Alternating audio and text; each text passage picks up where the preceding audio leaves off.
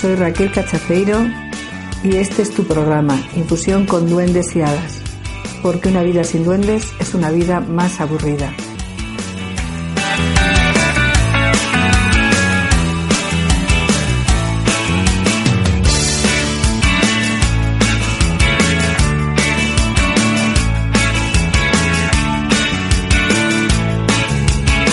Aquí seguimos en este viaje al mundo de los duendes. Diría imaginario, pero hablo de imaginación como poder verdadero. ¿Quiénes son los duendes? No me atrevo a decirlo, no me atrevo a contestar. Y antes de intentar contestar siquiera, sí puedo decir que estoy revisando imágenes y encuentros. No estoy pensando en ideas o trabajando con un concepto que pude haber tenido alguna vez, me hayan prestado o haya aparecido por casualidad en, un libro, sino experiencias y encuentros que me han hecho sudar mucho. Y es literal, eh, con mucha frecuencia, una de las eh, formas que tengo de darme cuenta de que estoy ante uno de estos encuentros es que eh, tengo de pronto una sudoración diferente. Mis, mis glándulas o mis ganglios o mis, mis zonas acuosas se ponen más abiertas, noto que estoy alterando el estado de, mi piel, de mi pelo y de mi energía en el cuerpo. Tengo una percepción de los universos mágicos, paralelos, pero que sin embargo los encuentro aquí directamente, o sea, en, en, la observación del tronco de verdad de un árbol, en la observación de una flor, en la observación de, una pradera, pero con una condición, observo mi propio proceso a la vez. Esto es lo que más tiempo me ha llevado. Poder situarme en una zona en la que puedo describir con ecuanimidad, con mm, verdad, con entrega y pasión, con visión y misión a la vez, tanto lo que veo como cómo lo veo, y por lo tanto estoy hablando desde quién lo ve, y por supuesto en una apertura y respeto hacia lo que es visto, que, solo puedo deciros se convierte en mística, se convierte en un estado trascendente en sí mismo inmediatamente. ¿Quién que haya vivido un estado trascendente de verdad, quien que haya amado lo que ha visto, no ama los ojos, no, habla, no ama la mirada, no, habla, no ama la visión, perdón, y no ama el hecho de que haya expresiones que permiten ser recibidas. Tanto si hablo de, ver a través de la mirada como de la captación del oído, como de la captación eh, a través de cada uno de los sentidos, del olfato, del tacto, este estado que tengo ahora al contaros el encuentro con los duendes.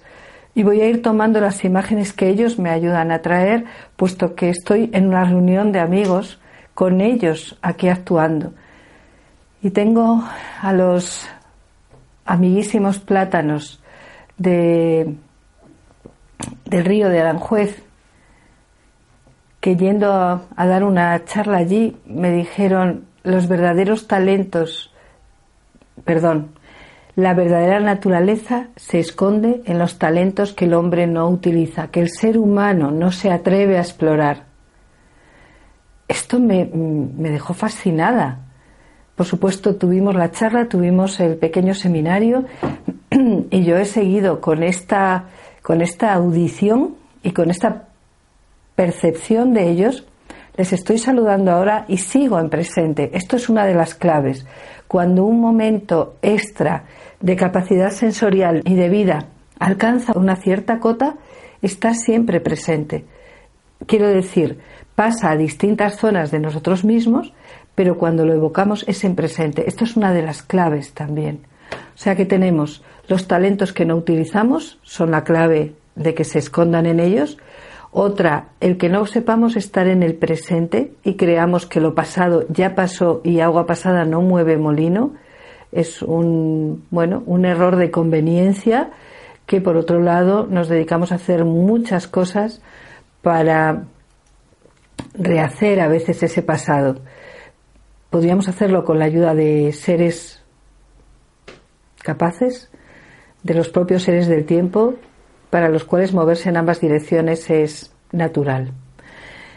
Y por otro lado tenemos la necesidad de poder respirar, que de ahí viene respirar, espíritu, de respirare, reespiritualizar nuestra propia vivencia, dándonos cuenta de que estando dentro y fuera, dentro tenemos una visión del mundo que es parcial, la que vemos porque hemos aprendido a nombrarla, y fuera o fuera tenemos una y dentro otra. Y cada una esconde, vamos a decir, un 30 o un 40% de esa verdad.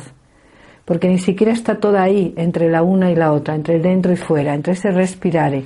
Porque tienen que participar los estados y las esencias de una manera muy especial. La trenza es bastante más compleja. El estado duende es tal como nos lo imaginamos, ese estado que nos hace coger esa chispa, elevarnos, querer. Los duendes son sagaces, eh, increíblemente creativos, muy claros, muy directos y, por otro lado, absolutamente descarados y, y misericordes con la tontería. O sea, si queremos acercarnos, realmente debemos aprender a manejar los estados en los que de verdad seamos domine de nosotros mismos, porque si no nos vamos a encontrar otra cosa. Nos vamos a encontrar muchos atolladeros sin salida y muchas zonas donde realmente si lo supiéramos no querríamos haber ido. Porque luego quitarse las pajas de semejantes lares eh, lleva muchísimo más que no haberse asomado siquiera desde ese punto de vista entiendo la prevención cultural que tenemos con no entrar en ciertas zonas. Si no vamos preparados, no es fácil. Pero eso no nos debería echar atrás, nos debería eh, servir como para todo en la vida. Bueno, yo voy a ser honesto, verdadero, voy a tomar las decisiones sobre mi vida y voy a tomar los resultados y las consecuencias de esas decisiones independientemente de lo que hagan otros, porque si no, tendrán el mando de mi comportamiento y de mi decisión los otros. Eh, yo lo voy a hacer bien y pido y deseo estar con personas que lo hagan de acuerdo a conciencia, de acuerdo a, a verdad y a una elaboración superior, puesto que nosotros al contemplar, al ver y darnos cuenta, añadimos algo. Somos el mejor fecundador y fertilizante de la propia tierra.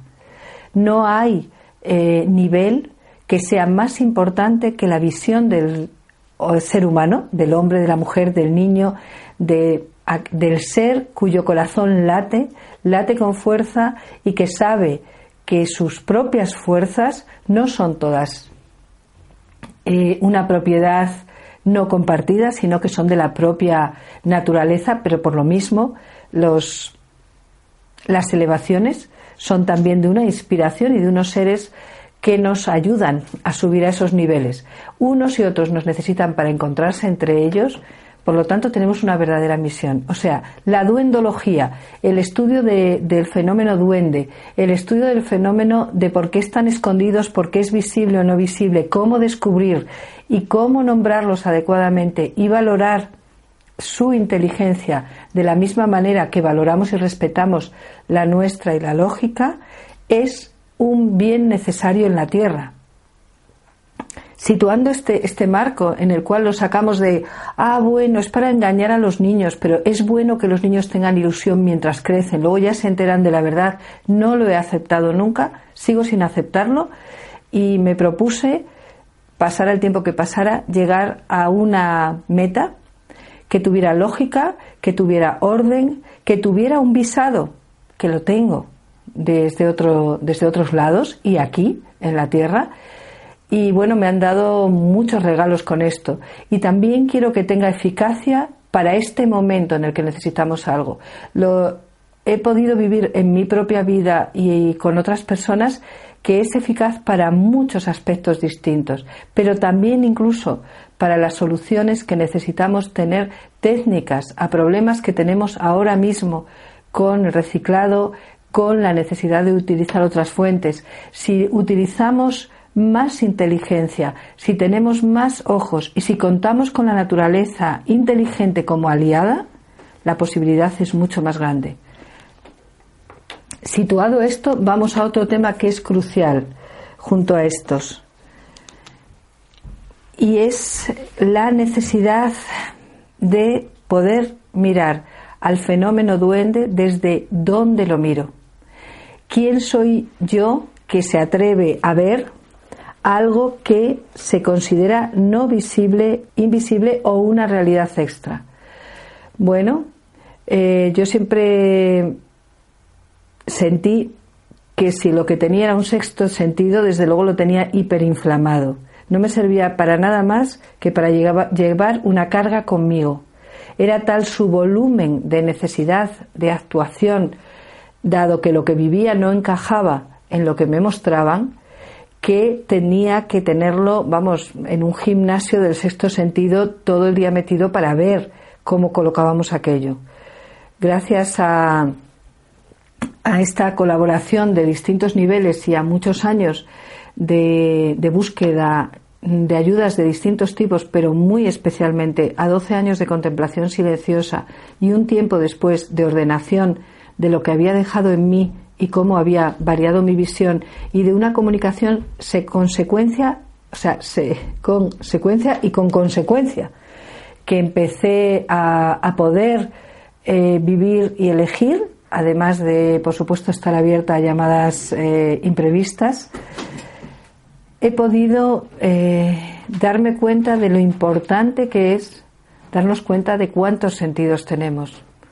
Yo aventuro que aquellos que seamos capaces de nombrar y que para ello hay que ser honestos. Me apoyé en la guía de grandes árboles frutales amigos, especialmente en la forma última de expresarlo fueron cerezos a los que he visto desde pequeña, los que me ayudaron con su modelo de dar fruto, que, que, es una expresión de la creatividad del árbol, pasando antes por la flor y generando la posibilidad del año siguiente, con el reto que me hacen sobre las formas que me muestran y los sabores y los aromas, pude eh, espolear mi propia capacidad expresiva y nombrar los sentidos con los que trabajo, los 15 sentidos. Iremos viendo cada uno de estos títulos, cada uno de estos temas en las, en las clases, porque sobre todo eh, me gustaría que aquellos que queráis seguirlo, que si quieres eh, iniciar o continuar tu propio camino uniendo parte de esto, te apuntes o te animes a pasar a un proceso en el cual entre uno y tres años de observación de la naturaleza y de tu propio proceso logramos algo muy especial. Es muy difícil que simplemente en un, eh, en un rato hagamos grandes cambios estructurales. Además, luego uno ya no le, no le pone metas, ya no le pone tiempos finitos, sino que cuando está en la verdad de su despertar, simplemente espera eh, que esto continúe tanto tiempo como seamos capaces de ver, sentir, latir con él en este lado o en otro. El trabajo con los 15 sentidos será uno de los capítulos que tengamos pronto subidos a la web, uno de los capítulos eh, con modelo eh, aula, en el cual se, sí se pedirá, con el ritmo que cada uno sienta, un trabajo de vuelta, eh, si así se quiere. Habrá una parte que es de libre seguimiento y otra parte, si se quiere continuar, pues estará basado en, en estos trabajos. Como estamos empezando o reiniciando esta comunicación a un mes y una semana de la Navidad, o quizá, bueno, pues no, exactamente a un mes, al día 26 hoy, a menos de un mes de la Navidad. Vamos a, situar este impulso que me resulta imparable y por eso mm, le, paso la consecuencia de nuevo a mi amigo el duende de la Navidad, el duende del manzano. Mi amigo lo podéis decir cada uno de aquellos que sintáis que amáis a los árboles, que amáis a los frutales, que la historia de los duendes no resulta del todo extraña o por lo menos queréis explorar, ver si, si tiene algo de contenido o no, porque creo que es más que mágico el hecho de que sea el duende del manzano el que está especialmente activo y visible en los días de Navidad y especialmente el día de Navidad. ¡Uah! Decir esto me, me, llena, me eleva, me hace saltar como salté el primer día en 1999, diciembre de 1999, cuando pudimos verlo claramente y fotografiarlo, cuando ya llevábamos un camino de muchos años yendo hacia ahí, desde el año 86, y después pasamos todavía muchos años eh, preparando y organizando y ordenando esto de acuerdo a las graciosas comunicaciones que tenemos también con ellos. Y digo graciosas puesto que están llenas de gracia, de gracia natural, de ese estado en el que multiplicar es algo más que sumar deprisa, en el que algo nuevo trae novedad de verdad que afecta con bien y con riqueza a todo lo anterior que había. Este es el estado al que nos invita el duende de la Navidad. Y otra vez volvemos a, a dos temas cruciales que hemos situado antes. Estamos hablando de mi propia percepción y de las percepciones extra, la percepción sensorial extra, la percepción también de sensaciones extra, el mapa de sensaciones es crucial. ¿Cómo podemos vivir sin tener un mínimo seguimiento claro, em, decisivo, valiente, bien arraigado y tendente a crearnos seguridad, que quizá esa seguridad, como os digo, sea una seguridad móvil, fértil, puesto que cuando viene una novedad, esa seguridad se altera, se amplía y se vuelve a situar. Si era verdadero de verdad, eh, habrá asumido lo nuevo sin que cambie radicalmente lo que de antiguo fuera bueno y eficaz, pero a la vez se dejará mm, llenar y transformar hacia la, la novedad que trae. Este mapa de sensaciones es lo que tristemente la mayoría de las veces conocemos solo como escalofrío o como una sensación del cuerpo o como se me han puesto los pelos de punta es, es muy corto, es muy corto lo que manejamos para lo que nuestro sistema de sensaciones y de percepciones puede hacer. Y como todo, no habría ningún niño que pudiera eh, hablar si antes no ha balbuceado, si no, antes no ha dicho mal las palabras, si antes eh, no ha ensayado distintas formas y sonidos para un día hilar un discurso con seguridad, con tranquilidad, de tal manera que le parece que, que nos parece que somos el discurso mismo. Nuestro pensar y las palabras llegan a ser tan parte de la misma naturaleza que apenas las diferenciamos. Eh, si no hacemos antes los ensayos no llegaremos ahí.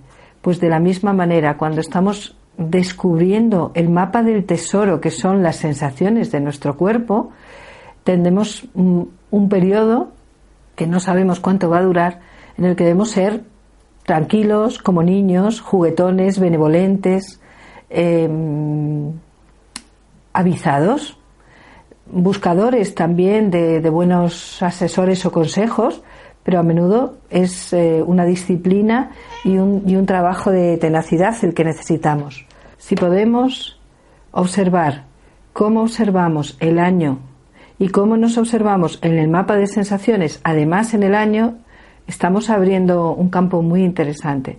Estamos abriendo la sobrecarga del sexto sentido, la estamos eh, extendiendo para que se reparta entre más zonas.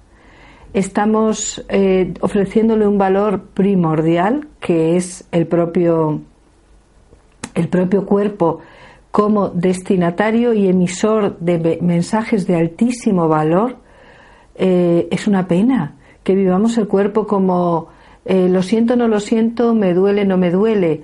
Es algo muchísimo más, más grande y más amplio, que además nos hace estar más alerta ante aquello que no nos sirva también. Y por otro lado, en esta, en esta percepción debemos aprender a nombrar con más precisión, más a nuestra manera. Vamos a lanzarnos a la Navidad. Vamos a lanzarnos a este, a este periodo que en nuestra cultura además guarda el eje principal del año. Entre el 24 de junio y el 24 de diciembre está el, eje cultural más activo que hemos podido eh, situar todos tenemos alguna imagen del año, todos tenemos una que quizá compartimos, basada en pasan los días, se hacen las semanas, pasan las semanas, se hacen los meses, pasan los meses, se hacen las estaciones, pasan las estaciones y se cumple el año y un año más y volvemos a empezar esto mismo. O lo vemos en casillas como en el calendario que tenemos detrás de alguna puerta o en la pared al lado de donde trabajamos o sobre la mesa. Pero también tenemos otras percepciones del año de las que no nos damos cuenta, que se hilarían mucho más con las visiones o lo que podemos ver en, eh, un árbol si hacemos un corte con los círculos de cada año. Y entonces tenemos una percepción que incluye que puede haber variaciones en la corteza, que nazcan ramas y que pase algo muy grandioso, que hay distintos recorridos, más recorridos de los que nos habíamos dado cuenta. Vamos a entrar al comprimido de tiempo esencial que representa la Navidad.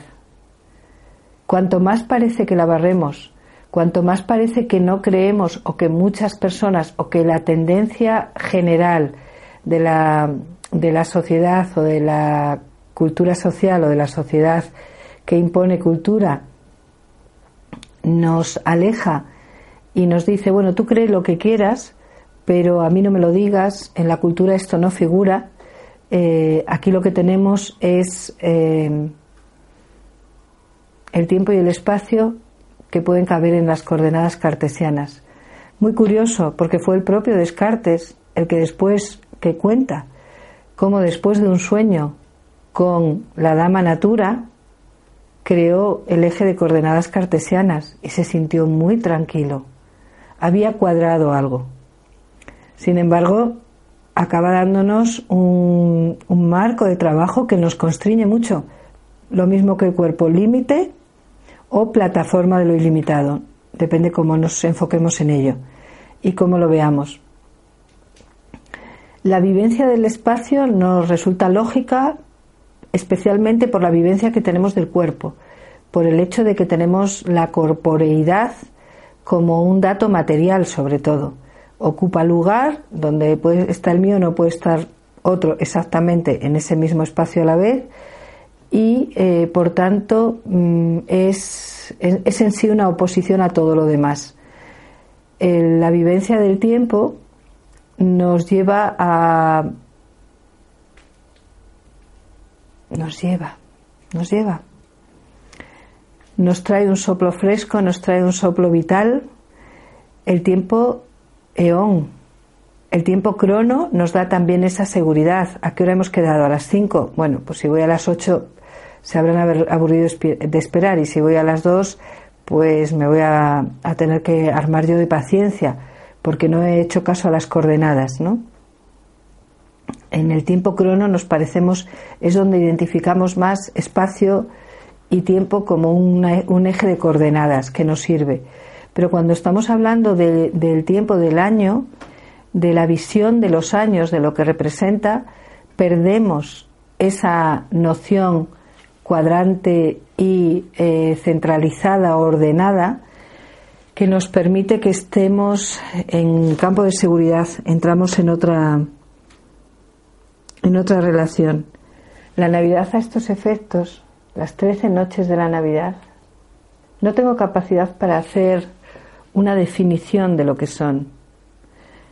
No tengo capacidad para desentrañar la sustancia de la que se componen.